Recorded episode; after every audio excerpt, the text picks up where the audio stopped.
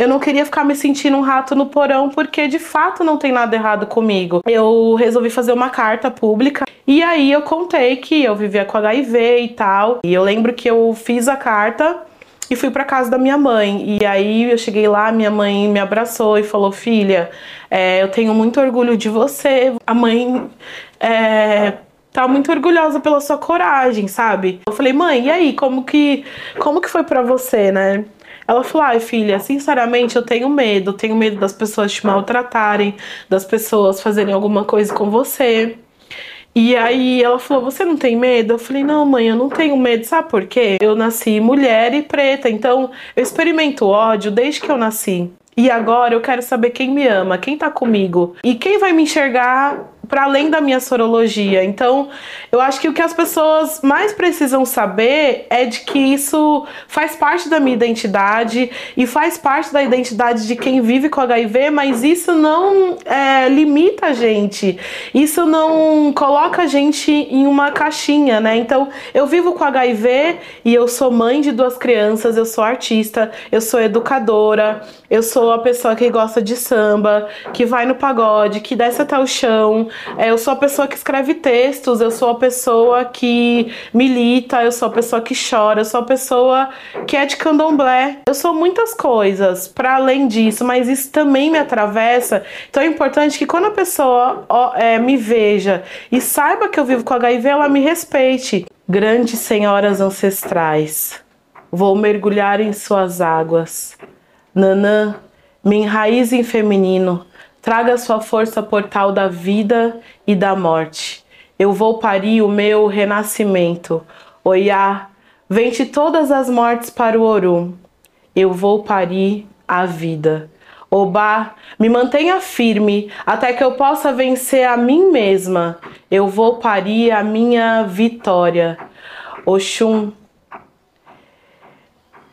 me acolha em seu grande ventre, me banhe de alto amor eu vou parir.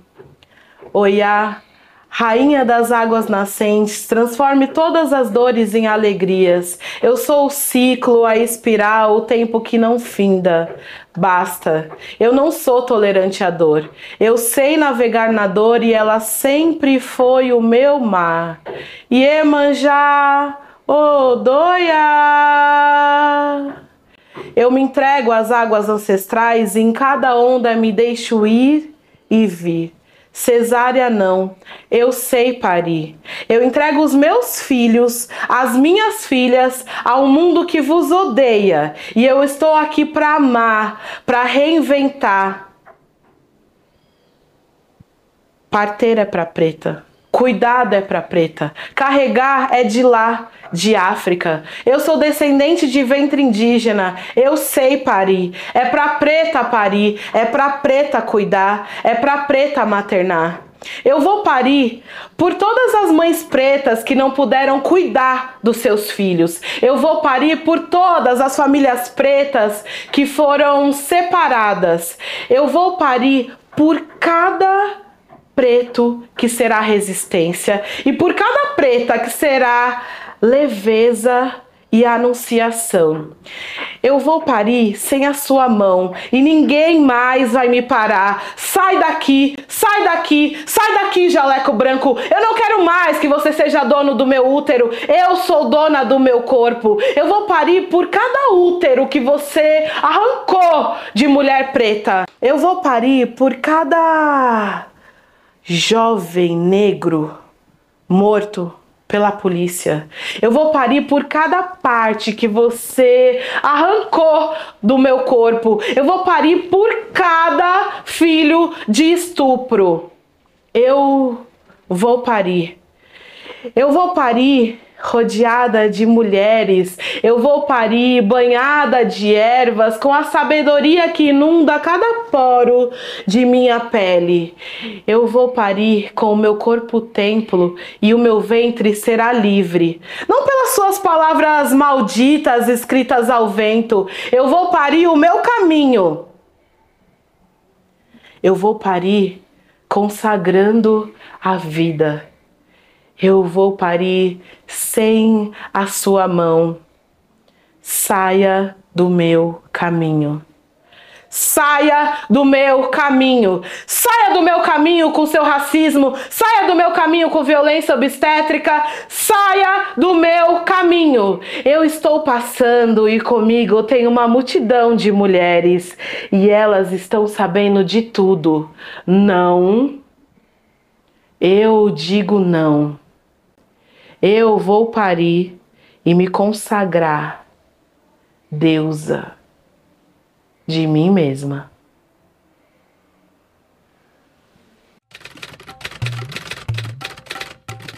Todo mundo conhece uma pessoa que mais pessoas precisam conhecer. Eu sou Roger Cipó e esse é o podcast Todo Dia História Negra. Cada dia eu apresento histórias para inspirar, celebrar, reconhecer e potencializar sonhos. Esse é o podcast onde pessoas negras contam suas histórias em primeira pessoa. Eu sou a Priscila Bassi, vou fazer 40 anos agora, dia 4 de fevereiro de 2024. Sou filha de Obá com Xangô. Sou artista, então isso fala muito sobre mim. Eu gosto de dançar, gosto de escrever, gosto de estar com as pessoas. Sou uma pessoa que tem muita fé e, e esses dias refleti que eu só existo por conta da fé, né? Meus pais se encontram é, por pela minha avó Maria, ter ido no terreiro da minha avó Creuza. É, então, assim, assim eu surjo, né, a partir desse encontro de espiritualidade. Então, eu sou fé, sou gratidão, sou o encontro dessa ancestralidade baiana, da minha família materna e com essa ancestralidade mineira. E eu desde que fui mãe e que tinha essa coisa de é, ver se o bebê tava. Como que vê, né? Se o bebê tá bem, ah, tá vivo porque ele tá se mexendo. Então, é, a dança é um grande movedor de vida para mim, assim. Então, eu sempre danço quando eu quero lembrar que eu tô viva. Olha, ser filha de Obá e Xangô é você caminhar no certo. São orixás que são muito ligados a, a essa essa justiça, mas não essa justiça que a gente é, tá acostumado de essa justiça branca eurocêntrica, né? Mas é uma justiça daquilo que é, é ponderar o que o que é importante né? O que é correto. Então, o que está, o que está fora daquilo que, que pode prejudicar alguém, que pode fazer alguma coisa para alguém, isso não está nas condutas, né, de Maiobá e de Pai Xangô. É, sempre fui uma pessoa da guerra, sempre fui uma pessoa da luta e, e às vezes também muito sisuda. Então, muita gente, depois que eu fui mãe, que eu dei uma apaziguada, assim, falou: Nossa, eu tinha. Eu tinha medo de você, eu achava você muito brava. E para mim, me iniciar, né, para Manhobá foi muito importante para entender que Manhobá, ela é a própria guerra. Eu escrevi um livro sobre Manhobá agora, e aí tem um verso que eu gosto muito, que é assim: é, Obá é a guerreira amazona, aquela que transforma o medo em coragem, o amor em guerra e guerra em amor. Então, para mim foi é muito importante, né, entender esse lugar é, de ser uma filha de Obá, que está para além dessas coisas que contam né, sobre mãe Obá, que é atravessada pelo patriarcado, que é atravessada por esse olhar eurocêntrico, mas mãe Obá ela é uma líder feminina, tem esse, esse lugar do, do coletivo, ela tem esse lugar da lealdade, ela tem esse lugar de amar sem limite. Durante muito tempo eu fiquei achando que, ah, eu entrego muito, eu sou muito intensa. E na verdade o problema não tá comigo, o problema tá com as pessoas que não sabem receber a, a sinceridade e esse amor é, em abundância, né? E Pai Xangô, ele chegou antes de Mãe né, na minha vida, e é muito lindo assim também, porque ele é um equilíbrio, né? Mãe Obá oferece, aí Pai Xangô fala pronto, acabou. Da, daqui a gente não passa mais. Então eu sou muito feliz, assim, né, de ter esses dois orixás na minha vida e Pai Oxalá como ancestral da minha família, porque é o que me equilibra, porque minha cabeça é muito quente, eu não paro de pensar. Eu tenho. e Pai Oxalá é esse orixá que é, me faz respirar, né? Essa, essa ancestralidade que me lembra que o caminho se faz caminhando, né? Eu nasci aqui em São Paulo, na Zona Sul, é, Vila Joaniza. Eu sou filha única, né? Então, meu pai, que é o, o José Aparecido, e minha mãe, que é a Lucileia, eles decidiram ter só uma filha, né? Minha mãe tem mais 12 irmãos e meu pai tem mais três irmãos. Os dois é, vieram de contextos de escassez e de várias problemáticas ali, né? Dos, dos anos finais dos anos 70, começo dos anos 80. Então, eles decidem que eles vão ter só uma filha para conseguir dar o melhor que eles podem. Então, eu estudei em escola particular a minha vida inteira, é mesmo sendo escola de bairro e tal. Então eu tinha essa, essa dualidade, né, de ter uma família muito grande, a família do meu pai é toda preta e a família da minha mãe é uma família mestiça, né? Então tenho descendência indígena, descendência preta, descendência branca. Então eu tenho parentes de tudo quanto é jeito. Tem gente retinta com cabelo liso, é, gente com a pele clara e cabelo crespo. Na escola foi o lugar que eu entendi que eu era uma, uma pessoa preta, né? Com seis anos, no, na pré-escola, como se chamava na época. E eu sempre gostei muito de estudar, me alfabetizei muito cedo, né? Eu entrei no prézinho já alfabetizada. E aí eu falei, não quero ir mais pra escola. E aí minha mãe falou, o que aconteceu? Eu falei, ah, nenhuma criança quer brincar comigo e tal. E eu não entendia direito o que, que aquilo queria dizer, mas entendi que tinha alguma coisa.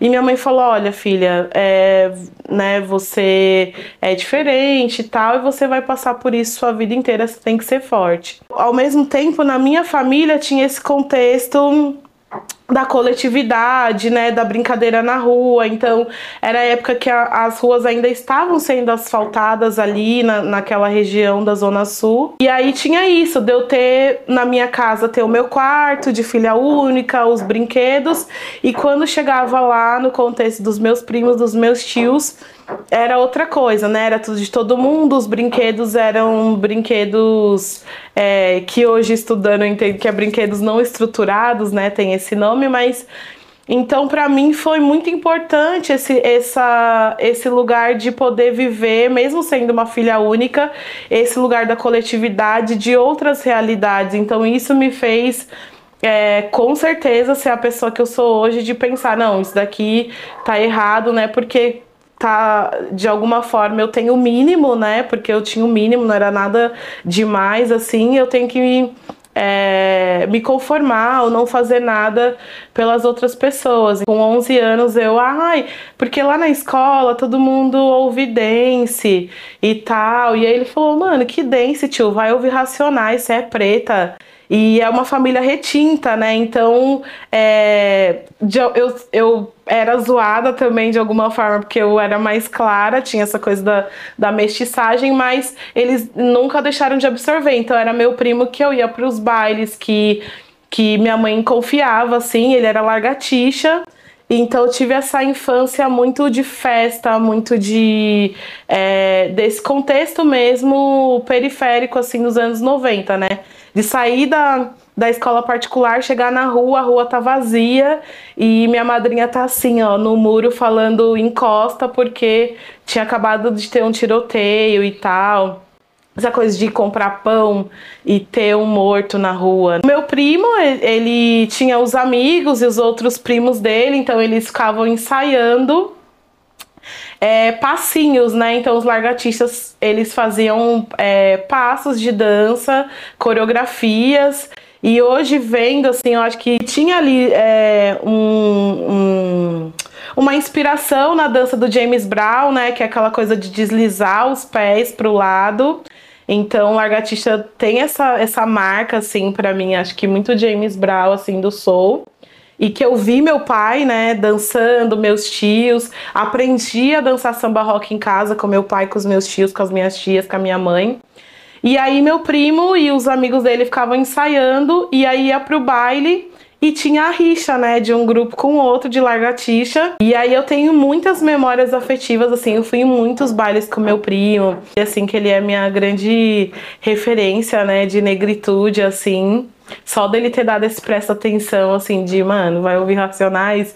E aí eu ficava ouvindo com a minha tia, que é dois anos mais velha que eu, a Kaliane, a gente ficava ouvindo Espaço Rap e gravava né, nas fitas para ficar é, ouvindo as músicas depois e decorando e tal. Então foi isso, assim. Eu lembro que meu teve um campeonato de largatixa e, e, eu dei meu primeiro beijo. E eu tinha 12 anos, e aí eu tinha um menininho lá que eu gostava. E a gente, na hora que meu primo tava no palco, a gente saiu. E aí eu dei, eu lembro que eu dei meu primeiro beijo. Então tem essa memória, assim, do dessa afetividade também, né, nesse contexto aí da dança, do largatixa. Na época, não tinha equipamentos na periferia, né, não tinha céu, não tinha fábrica de cultura, é, tinham as casas de cultura, mas ainda assim era... É, a gente não tinha conhecimento, né? Então eu fui para o núcleo de consciência negra, comecei a fazer teatro lá com professores que eram voluntários, então a gente fazia tudo muito coletivamente. Então, lá eu, eu já iniciei o meu teatro de alguma forma já engajada, né? Então, já tinha essa questão de ah, o que, o que será que estão fazendo no continente africano de teatro? É, quais são as referências? Ainda era muito superficial vendo hoje, assim, né? Mas já era um apontamento. Então eu lembro que nessa época eu já parei de alisar o cabelo e comecei a fazer permanente afro, que era é, a referência na época era Isabel Filardes, né? Então ter o cabelo igual dela, assim, mais cacheado e tal. E aí eu fui indo, e aí pros meus pais era assim, é, era meio a Rochelle, assim, ah é, seu filho tá usando droga? Não, ah, então tá bom. Então, pro meu pai e pra minha mãe era assim: você vai, é, vai fazer faculdade, não interessa do que, entendeu? Ah, você vai continuar estudando? Ah, então tá bom. Então começou a chegar a época do vestibular, eu falei: olha, eu quero fazer artes cênicas. Meu pai falou: você vai fazer faculdade? Eu falei: sim. Ele falou: ah, então tá bom. E aí eu, é, enfim, eu, meu sonho era ir pra, pra UFBA. Eu estudei o ano inteiro para isso. Eu passei na UFBA e eu não fui, eu não sei explicar até hoje por quê. Acabou que eu, eu passei na UFBA, passei na UEL e fiquei na PUC. e quer dizer, talvez eu saiba por quê. E aí na PUC eu já é, eu tive uma amiga lá que ela falou: ah, tem um grupo de cultura popular lá em Interlagos, que era o Trivolim. E aí eu falei, ah, legal e tal. Só que ela era da Zona Leste. Aí ela veio um dia comigo e depois não veio mais e eu fiquei nesse grupo. Nesse grupo eu conheci a Débora Marçal. A Débora já estava indo na Casa de Cultura do Boi Mirim fazer aula de dança afro com o Euler. E eu comecei a ir para a Casa de Cultura do Boi Mirim. E aí eu foi onde eu conheci a dança afro. E daí eu é, conhecia a Coperifa. E assim foi indo, assim, e virou uma bola de neve. É, uma bola de neve não, vai, uma bola. Uma, uma gira preta, né? E da Casa de Cultura do Boi Mirim, eu entrei no Espírito de Zumbi. Depois do Espírito de Zumbi, a gente começou a questionar algumas coisas e, e aí nem todo grupo queria é, transformar né, o que estava acontecendo ali. Então, em 2007, a gente funda o Mojá, que trabalha com cultura, culturas populares pretas, né? E 2007 também a gente funda Capulanas. Então na PUC eu, eu entrei na PUC, aí eu conheci a Adriana Paixão, que era do Jardim Miriam, que quando eu conheci ela, ela eu falei, ah, e aí, onde você mora e tal? Ela falou, ah, longe. Eu falei, longe onde? Ela, na Zona Sul, Zona Sul, onde? Ela, Jardim Miriam. Eu falei, mano, Jardim Miriam, tamo junto e tal. Nasci lá perto também. E aí a gente ficou amiga, no segundo ano a Débora entrou na PUC E no terceiro ano a Flávia entrou. Então, em um momento, nós quatro estávamos na PUC e aí a gente falou, mano, a gente vai sair daqui e a gente vai fazer parte desses grupos de teatro branco aí. A gente vai ser a árvore, a empregada doméstica, a que apanha. Vamos fazer nosso grupo. E aí teve a mostra de teatro latino-americano e o bando de teatro Lodum veio para São Paulo. E aí, quando entrou, né, era a peça Cabaré da Raça, que eles já começam assim: boa noite, brancos, boa noite, resistência. Eu já comecei a pular da cadeira. Eu falei, mano, é isso que eu quero fazer, meu Deus do céu, nananã e tal. E aí a gente já surge como um grupo de teatro negro, né? Então. É, a gente fundou Capulanas em 2007 também, Capulanas Cia de Arte Negra, como um grupo de teatro negro, feminino e periférico, né? E, e aí foi assim e aí foi indo, né? Foi Exu foi abrindo muitos caminhos e foi transformando tudo assim. Então, eu sou apaixonada. Eu falo que eu nasci na zona sul azul, né, por conta do, da cor dos ônibus, mas eu sou apaixonada pela zona sul vermelha porque lá eu encontrei um mundo assim, né, que é a região do Jardim São Luís, Capão Redondo, Jardim Ângela. Então hoje eu moro lá, é, a sede da Capulanas é lá no Jardim São Luís. Eu sou educadora na Fábrica de Cultura do Jardim São Luís. Esse ano vai fazer 12 anos, né? Educadora de teatro.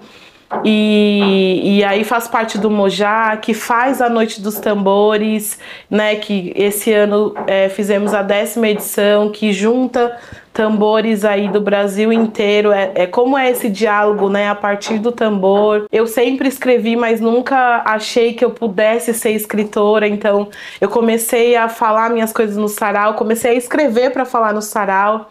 Né? Então eu fiquei alguns anos assim indo todo, toda semana na Cooperifa, no Elo da Corrente, no Sarau da Brasa, é, no Sarau da Fundão, no, na Quilombac. Então eu, eu fui muito ativa assim nesse movimento periférico. E aí quando eu fui mãe, eu dei uma, uma afastada, assim, mas sou oriunda desse território. Falo muito sério, né, para as pessoas que estão gestantes. Eu falo: olha, se prepare para morrer, né? É uma morte mas é um renascimento também. Então eu tive umas sucessões de renascimento, né? Então eu me inicio em 2014, né, no Candomblé.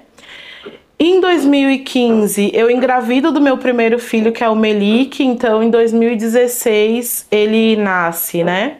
E aí quando o Melik nasceu, foi uma experiência muito forte para mim, porque eu era da rua. E aí, o mundo, né, os lugares, eles não gostam de crianças, eles não, não são preparados para acolher as crianças, as mães com crianças. Então, e o meu filho, ele é uma criança cismada, ele é uma criança de Oxalá, ariano. Então, assim, ele gosta de poucas pessoas. Então, desde bebê, às vezes eu arrumava ele todo e ele percebia que a gente ia sair, ele já fazia um escândalo todo e eu ficava em casa, então isso foi muito pesado para mim, né? E essa coisa de perceber o quanto as pessoas se afastam quando você é mãe, o quanto as pessoas não sabem lidar com a presença de uma criança. Ao mesmo tempo, é, o Melik nasceu de cesárea, eu me programei para ter um parto natural, humanizado. E eu e não não rolou, não aconteceu. Ele nasceu de uma cesariana e quando eu levantei, a primeira sensação que eu tinha é que eu não ia mais dançar, né? Que eu não conseguia nem ficar ereta. Eu falei, gente, eu nunca mais vou conseguir dançar e aquilo foi uma sensação de morte literal, assim, né? Aquilo que eu falei no, da dança, que a dança para mim é vida. Então, eu é, nesse caminho eu achei a dança materna, né, é, na, pela internet.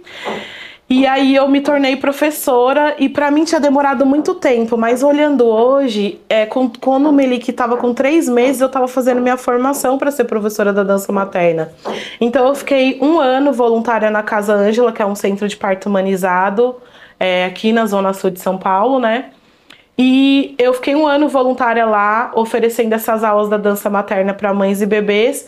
E para mim foi uma terapia, porque eu pude estar com outras mães, entendendo que a minha dor também era da outra. Muitas coisas passam. Então eu inaugurei um novo caminho profissional quando eu fui mãe que é esse caminho de cuidar de mães e bebês. Então, eu me tornei professora da dança materna e eu continuei escrevendo, né, sobre as minhas experiências, o que eu estava sentindo. E esses poemas, eles depois da segunda gestação, eles tornaram um livro que chama Poesias Pós-Parto é, em que eu são 40 poemas que falam desse período é, de, de puerpério do Melik, gravidez do Bacari e puerpério do Bacari. Eu fui é, me aprofundando muito nesses estudos, então participei de um grupo é, de uma pediatra que chama Amy Pickler, que ela fala que o chão é o grande mestre para o bebê, que o, o, bebê a gente tem que preparar o espaço para que ele possa se mover livre com segurança, é, que, que é importante esse olhar do outro porque a partir do olhar do outro que a gente se constrói. Então eu fui ouvindo isso, né? E ela, mesmo ela, ela sendo uma, é, se eu não me engano, ela é húngara, uma, uma mulher branca, enfim, europeia. Eu fui olhando tudo isso e falei, gente, isso tudo tem no candomblé né? A gente nasce, primeiro que a gente nasce dançando, né? O que não tem nome não existe, né? O orixá, ele nasce quando ele dá o um nome, o oruncó. O chão, a, tudo a gente faz no chão, a gente, a gente toma benção no chão, a gente dá comida no chão, a gente dorme no chão. Então, é a morada dos ancestrais. Então, eu comecei a refletir sobre isso, de como é, essa coisa do iaô e do bebê, elas tinham relação. Na minha segunda gravidez, eu na primeira consulta de pré-natal, fui diagnosticada é, com, é, com HIV positivo. Nesse meio tempo, eu estava programada para dar minha obrigação de três anos e eu tive um descolamento de placenta. Saí do hospital, fui direto para o Roncó, dei obrigação de três anos, grávida do Bacari e o Melik se iniciou com um ano e meio. Quando eu saí desse, dessa obrigação, eu fiz um curso de yoga para mãe e bebê. Então eu estava muito imersa nessa vivência, né, do roncó, desse grande ventre ancestral em que a gente se coloca quando a gente faz as nossas obrigações. Tudo eu olhava com esse olhar. E aí eu criei uma uma uma atividade que chama Kisanzi, é, consciência corporal para mães e bebês, em que eu utilizo o candomblé enquanto pedagogia, filosofia e estética, né? Então, as mães chegam e eu lavo as mãos delas com, com, com chá de chá, banho, enfim, com camomila, né? para essa alusão de quando a gente chega no terreiro, a gente toma o nosso banho de erva. Então eu lavo as mãos delas, que foi uma coisa também que eu vivenciei em Moçambique, né? Nas casas mais tradicionais, quando você chega, as pessoas lavam sua mão como uma bacia d'água. A Amy Pickler ela fala de brinquedos não estruturados, que é importante a criança ter contato com a madeira, com coisas naturais e não tanto com plástico. Então os brinquedos dos bebês que eu utilizo nessa atividade são cabaças, é, xícaras de ágata, conchas, favas, né? Tudo que a gente usa no, no candomblé. E aí a, ela é conduzida por essa pelo canto e pelo toque, porque eu também tive contato com um livro que chama Kindese, Arte Congo de Cuidar de Crianças, e o Dr. Fukiao, que é esse filósofo congolês, ele fala é, da importância do canto né, na criação das crianças, e aí para mim faz outra relação com o candomblé, de que as nossas rezas são cantadas e tudo é a partir do canto, né? Tudo é a partir do ritmo. Como o tambor ele é regulador emocional, porque eu sentia falta nas atividades para mães e bebês essa questão da ancestralidade, né? Então assim, como que a gente desde que a criança nasce apresenta para ela é, a, a ancestralidade delas, o quanto isso é bonito, esse pertencimento, né? Então eu falo, tem uma imagem que eu gosto muito de falar a ela que assim, eu sinto, hoje eu vou fazer 40 anos e eu conheci meu cabelo com 18 para 19 anos. E ali talvez tenha sido a primeira vez que eu tenha me achado um ser humano, que eu tenha é, olhado e falado assim, nossa, eu sou isso, e, e, descobrindo essa beleza, descobrindo esse lugar de ser uma pessoa no mundo. Eu tenho mais ou menos 20 anos me odiando e, e 20 anos tentando me amar. E aí eu acho que a gente que passou por essa experiência, a gente é uma planta que é plantada no vaso. Então, quando o racismo chega, às vezes a gente tá firme, mas às vezes um vento muito forte derruba a gente. Então, quando eu fui mãe, eu falei, gente, eu não vou acabar com o racismo, mas eu, eu posso fortalecer meus filhos para quando o racismo chegar, eles não sejam tão derrubados. Então, o meu plano é plantar eles na terra. Essa terra dos ancestrais, essa terra dos orixás, essa terra e que, e que eles cresçam com essas raízes profundas para que eles possam também ser árvores fortes, dar frutos fortes, para quando o racismo vai chegar até eles. É um vento que a gente não consegue impedir, mas quando chegar, ele pode até balançar as folhas, mas eles não vão cair eles não vão ser derrubados. Uma coisa da psicologia de bebês que fala que é, quando a pessoa fala assim, ai, deixa chorando, porque ele vai aprender. Sim, ele vai aprender que ele não pode confiar em você. E quando o bebê ele entende que ele não confia, não pode confiar no outro, ele também entende que ele não, ele não cria confiança nele é muito importante a gente oferecer colo. Por isso que as capulanas, né, que são tecidos que carregam os bebês, né, lá em Moçambique, por exemplo, e no continente africano inteiro a gente tem esses tecidos que carregam os bebês junto ao corpo. Isso é muito potente enquanto a preservação e a potencialização da nossa saúde, né? Um bebê que é carregado no colo, ele tem memórias de amor na sua pele, né? Então, o que eu faço nas minhas atividades é já que o racismo e, e, na minha maternidade também, já que o racismo ele entra pela pele, então eu quero também que essa pele ela tenha memórias de amor para quando o racismo chegar, ela tá bloqueada faço, né, as famílias, enfim, adultos e bebês e crianças experimentarem os, elemen os elementos da natureza que cada orixá corresponde a partir da pele. Então, é, a brincadeira de Oxum é passar a mão no corpo inteiro como se fosse as águas da cachoeira. É, a brincadeira de Oiá é brincar né, com o vento. A brincadeira de Manhobá é se abraçar que é o encontro do rio com o mar, né? Esse grande abraço e essa relação de mãe Obá ser amor. E assim vai. Então eu, eu construí pequenos poemas para esse primeiro vídeo. E aí eu falei, olha, eu acho que isso aqui é muito inspirado, assim, lendo o livro é, Amoras, do Emicida, né? E aí eu falei, nossa, é, porque como eu sou aquariana, eu tenho a sensação de que a gente tem que ser um gênio para fazer as coisas. E depois que eu fui mãe e vendo como as pessoas brancas elas fazem as coisas, eu falo, gente, eles vão construindo as coisas no caminho e a gente sempre acha que tem que estar tá pronto e pronto a gente nunca vai estar, tá, né? Então eu falei, ó, eu acho que eu posso escrever livros infantis. E aí eu mandei um projeto e foi contemplado. E aí eu aumentei né, esses textos e fiz uma coleção de sete livros, né, com todas as Iabás e Oxumaré, porque Oxumaré foi o primeiro que se apresentou, né? Oxumaré também é terra. Ele é um orixá muito rico, né? Muito vasto. Mas nessa minha nessa minha, nessa minha fluidez de criatividade, ele veio como a chuva, né? Esse toque de amor muito delicado que lembra que a gente tá vivo. Então, o Xumaré entrou nessa coleção também junto com as Iabás.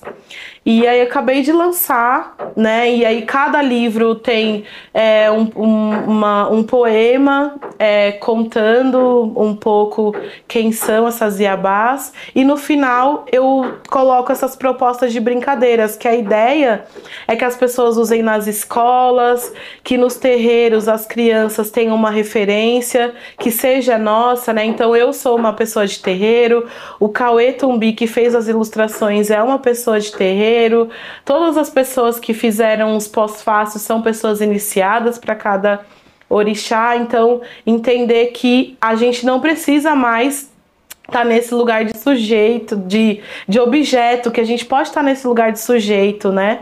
Que é como a, a Lélia traz pra gente esse lugar de fala que a gente tem que é, mesmo dizer em primeira pessoa e trazer as nossas narrativas. Quando eu tive meu diagnóstico positivo para HIV, eu estava bem no comecinho da minha gravidez, né, do Bacari, é, que é meu filho mais novo, que agora está com cinco anos. A enfermeira falou, né, e eu fiquei muito tranquila, assim, eu não entrei em desespero, acho que eu fiquei mais em desespero pensando no meu filho, né, e quando ela falou, ah, você tem outro filho e tal, mais pensando neles, porque eu tinha tido uma experiência de ter uma pessoa muito próxima a mim que tinha tido diagnóstico. Então eu fui atrás de várias pessoas que eu já conhecia, é, como o Felipe Couto, que eu conheço é, da dança, né, por exemplo. Fui atrás para ajudar essa pessoa. Então, seis meses depois eu tenho meu diagnóstico, então vamos dizer que eu já estava minimamente preparada, assim, né? Eu sempre estudei, sempre li muito. Eu tive uma tia é, que faleceu em 98 de AIDS, então eu tenho uma relação muito afetiva né, com essa questão do HIV. E eu lembro que eu tinha oito anos na época e ela contou de um jeito muito natural, assim, de olha, aconteceu isso e tal.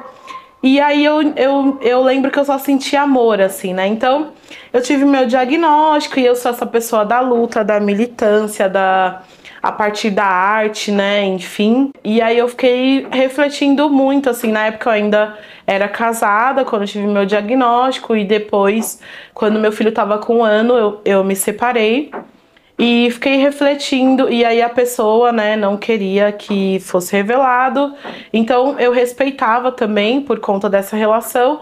Agora, o que a gente vive é uma grande hipocrisia, né, porque Todo mundo já meteu um louco um dia de se relacionar sexualmente com alguém sem preservativo, sem é, falar, ai querido, ai querida, ai querida, me mostra seu exame aí. E aí, se a gente que vive com HIV, né? Isso eu tô, vou falar de mim e falar de muitas pessoas incríveis que eu conheci e tenho proximidade hoje, é, depois que eu abri minha sorologia, de que é, ah, eu tenho medo, e aí, assim, a gente tem uma lista de práticas instruídas pelo Ministério da Saúde para que a pessoa não se infecte pelo HIV. E é, muito ironicamente, uma das coisas mais seguras é se relacionar com alguém detectável, né? Então, quando a gente vive com HIV, a gente faz o nosso tratamento regularmente, a gente se torna indetectável e isso também faz com que a gente seja intransmissível. Então a gente não transmite o vírus. Então a maior certeza que a pessoa tem que ela não vai ser infectada com o vírus é se relacionar com alguém detectável barra intransmissível né? Então, só que aí é isso, as pessoas preferem, e aí eu não tô fazendo um julgamento moral de ah, porque você não pode sair por aí é, transando com pessoas sem preservativo. Mas, gente, vamos deixar de ser hipócrita, sabe? E aí as pessoas tratam a gente como é, pessoas sujas, né? Então, assim, já aconteceu histórias de tipo da pessoa tentar se relacionar sem preservativo, a pessoa é, também, porque assim, é um direito nosso, eu falo se eu quiser. Né, eu não sou obrigada a falar para ninguém, mas eu, como voltando, né, voltando que a gente já conversou aqui, sendo filha de mãe Obá e pai Xangô, eu não me aguento viver na mentira, Então a sinceridade é um traço muito forte da minha personalidade. Então para mim é, é, mais tranquilo falar: você me ama? Então olha, eu, me, eu sou tudo isso. Eu sou chata às vezes, eu vivo com HIV, eu sou preta, eu sou macumbeira. Você me ama assim? É isso que você ama? Então beleza, então vamos seguir é assim que você quer se relacionar, então vamos seguir. Mas as pessoas não são assim, né? Então, então é, tem casos, né? Muitos casos, né? Comigo e com outras pessoas que são minhas amigas, que é assim, a pessoa tenta ter uma relação sem preservativo, você fala, não, não quero. Aí você, vamos dizer que você continua ali, não fala nada, e aí aquele negócio desenrola, e aí você fala, ó, eu já que a gente tá se vendo, quero falar, eu vivo com HIV e tal. E aí a pessoa, você deveria ter me falado. Você fala, mano, você tentou. É, se relacionou comigo sem preservativo. Quem parou fui eu, e aí você quer falar que eu deveria ter te falado? É muita tiração sabe? E aí assim, é isso, as pessoas, a gente não se, a gente tem outras possibilidades, né? Então, é, por conta da população LGBTQIA+, ter sido estigmatizada é, com a questão do HIV e AIDS, a, eu, eu sinto que a discussão está muito mais avançada. Agora, nas relações héteras, a gente não fala disso como se não existisse. E a gente teve uma, um número gigante de aumento em mulheres que estão casadas, que acho que uma relação monogâmica protege ela, e ela ser exposta ao vírus né? Ou a outras, outras infecções sexualmente transmissíveis. Então, a gente, é, para mim, foi muito importante abrir falar disso, porque eu trouxe essa discussão para minha comunidade, para minha comunidade preta, para minha comunidade artista, para a comunidade de terreiro, né? Então, assim, gente, a gente precisa falar disso e tá tudo bem, né? Então, assim, é, as pessoas se chocam porque é tipo assim, nossa, a Priscila, a Priscila que eu vejo no sarau, a Priscila que é atriz, a Priscila que escreve, a Priscila que é mãe. Sim, é possível ser mãe, né? E ter filhos não reagentes. É possível ter uma relação que a gente chama soro discordante, que é uma pessoa vivendo com HIV e outra não, e, e, e ser uma relação tranquila que não vai colocar ninguém em risco. É possível que teva, tenha filhos desse, desse fruto. É possível que duas pessoas vivendo com HIV tenham um filho não reagente. Então a gente precisa falar dessas coisas abertamente. Então a coisa de não ter educação sexual mais dentro das escolas, da gente ter sido podada nesse sentido, faz com que a gente fique à parte, assim, né, dessas coisas. E aí é, tem também uma, uma fala que eu acho muito complicada, que fala assim, ah, essa geração não tem medo da AIDS, porque não viveu o que a gente viveu. É para ter medo, né? Eu acho que a educação sexual ela não é para ter medo, mas é para conscientizar que é Mano, a partir do momento que você vai lá e decide é, se relacionar sem, sem, sem nenhuma segurança da sua saúde com alguém, isso é falta de amor. Então, quando a gente é, paralisa e fala, olha, não, eu não, não vou fazer isso, é um, é um movimento de alto amor, né? Então, eu, eu já até já falei sobre isso, que aumentou muito o número em mulheres negras de, de infecção para HIV, porque tem esse lugar do amor em que a gente é, não, essa a afetividade é uma coisa muito distante pra gente quanto mulher preta. Então, quando a gente tem esse encontro com a afetividade, parece que a gente tem que aceitar tudo. E nisso a gente tá tendo um boom aí de infecção em mulheres, porque elas acham que elas têm eh, que aceitar o que é posto como condição para viver aquela afetividade. Isso é muito sério. Então, a gente não pode entregar a, a, nossa saúde na mão de ninguém. Então as pessoas têm perguntas idiotas como: ai, quem te infectou? Gente, o que, que vai mudar? Isso não muda nada. Entendeu? Porque aí você vai lá e você vai dar um tapa na cara da pessoa, você vai xingar ela.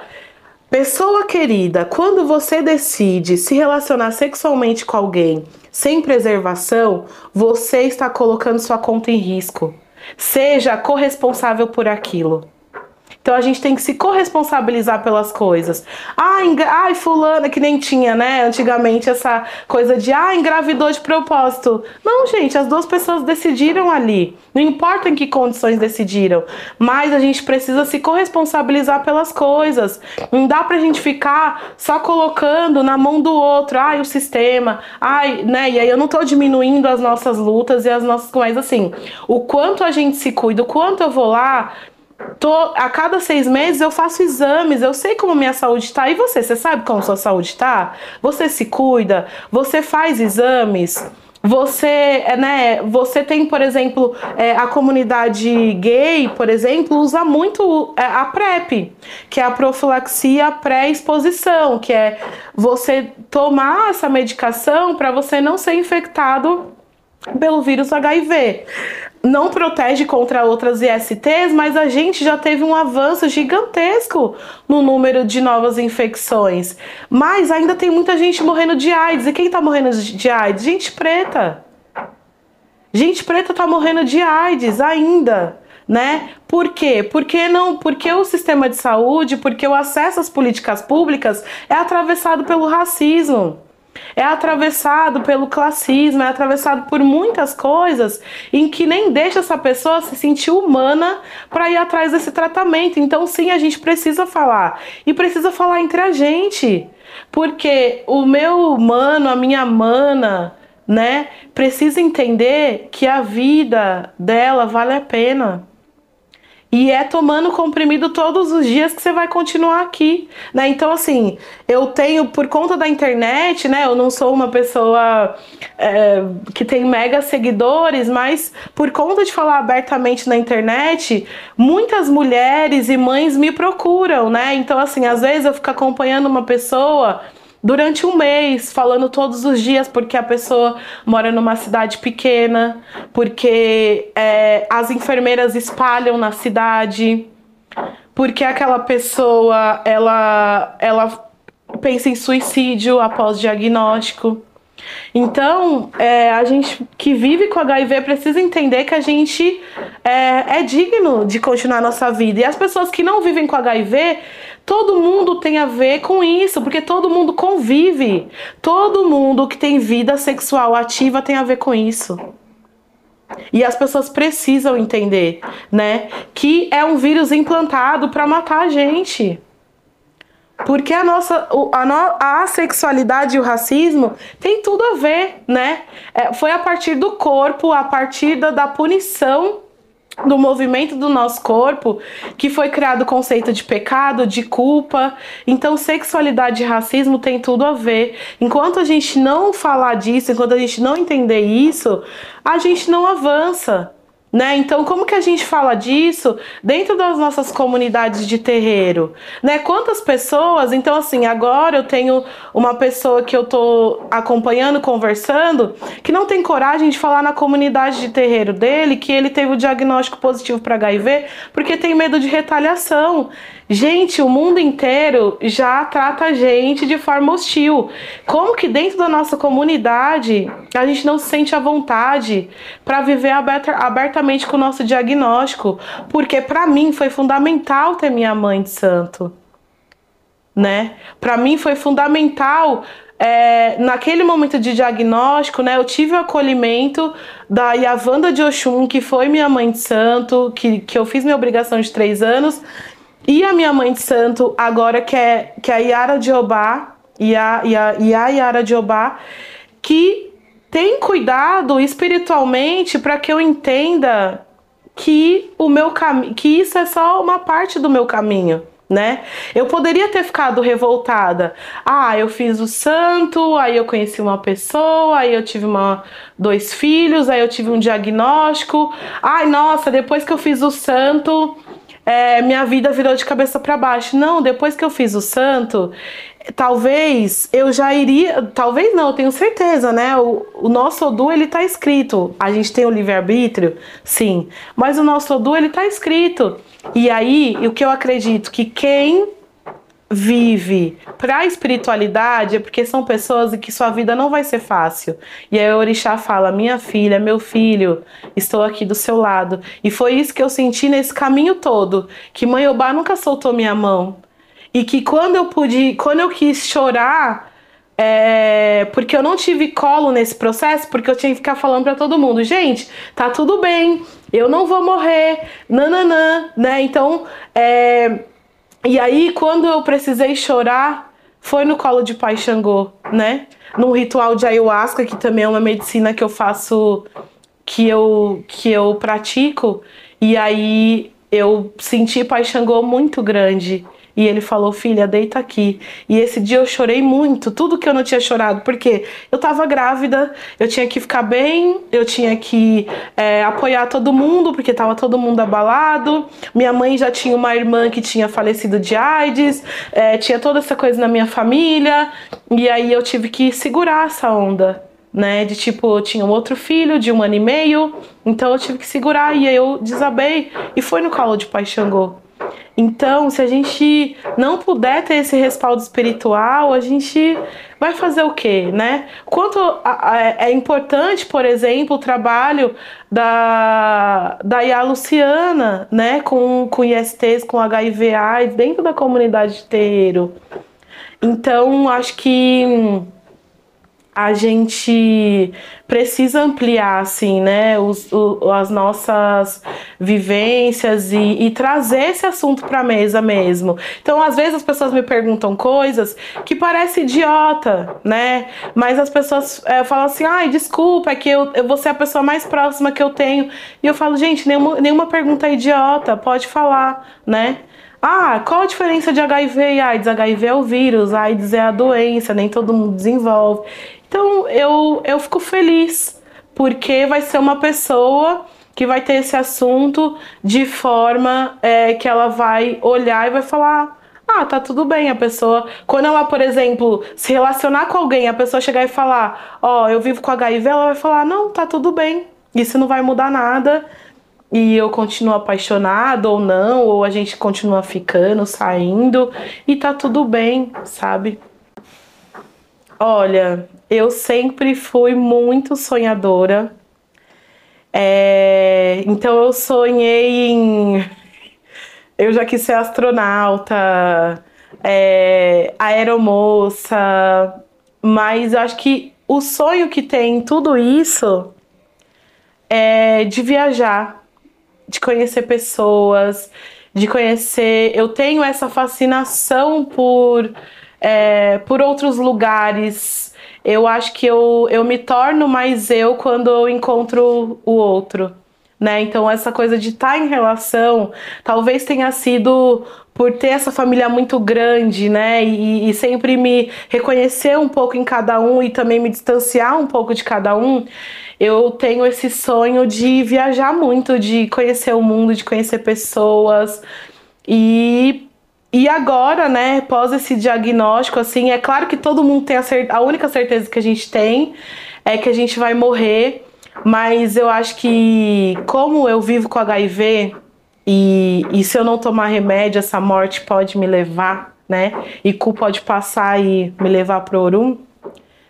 O meu sonho é viver, mas viver não assim, ah, viver, trabalhar, mas viver. Então eu tenho dado mais valor para as coisas simples. Então, se eu vou no samba, aquilo para mim é como se fosse o último dia da minha vida. É, se eu vou pro mar, é como se fosse o último dia. Se eu tô com os meus filhos, né? Então eu já era intensa e eu, eu tenho sido mais, porque eu acho que quando a gente tem a experiência de estar perto da morte, a gente pensa sobre a vida. E aí, eu penso que todo mundo tem essa certeza, todo mundo fica metendo louco, e a gente tem que aproveitar todos os dias, porque a gente não sabe qual vai ser o último, né? Mas tenho o grande sonho de ver meus filhos grandes, né? De ver eles sendo dono das, da própria vida, deles serem felizes naquilo que eles escolherem para eles, que eles nunca se esqueçam que são pretos, que eles nunca se esqueçam que são filho de Xangô e de Pai Oxalá, é, que eles possam é, ser essas grandes árvores, né? E acho que é o meu grande, o, o, o meu sonho é que eles olhem para mim com admiração e falem, olha, eu preciso ser feliz porque minha mãe é, né? Salve bonde! Olha eu, Roger Cipó, de volta aqui. Eu passei só para saber se você gostou de conhecer essa pessoa que eu gosto tanto. Você também pode apoiar esse projeto compartilhando nas redes sociais. Essa é uma realização minha mesmo, porque eu tô no corre como comunicador independente e acredito que se as nossas vidas importam, as nossas histórias também elas merecem ser contadas. Muito obrigado por ouvir o podcast Todo Dia História Negra. Até o próximo episódio. Tchau, tchau.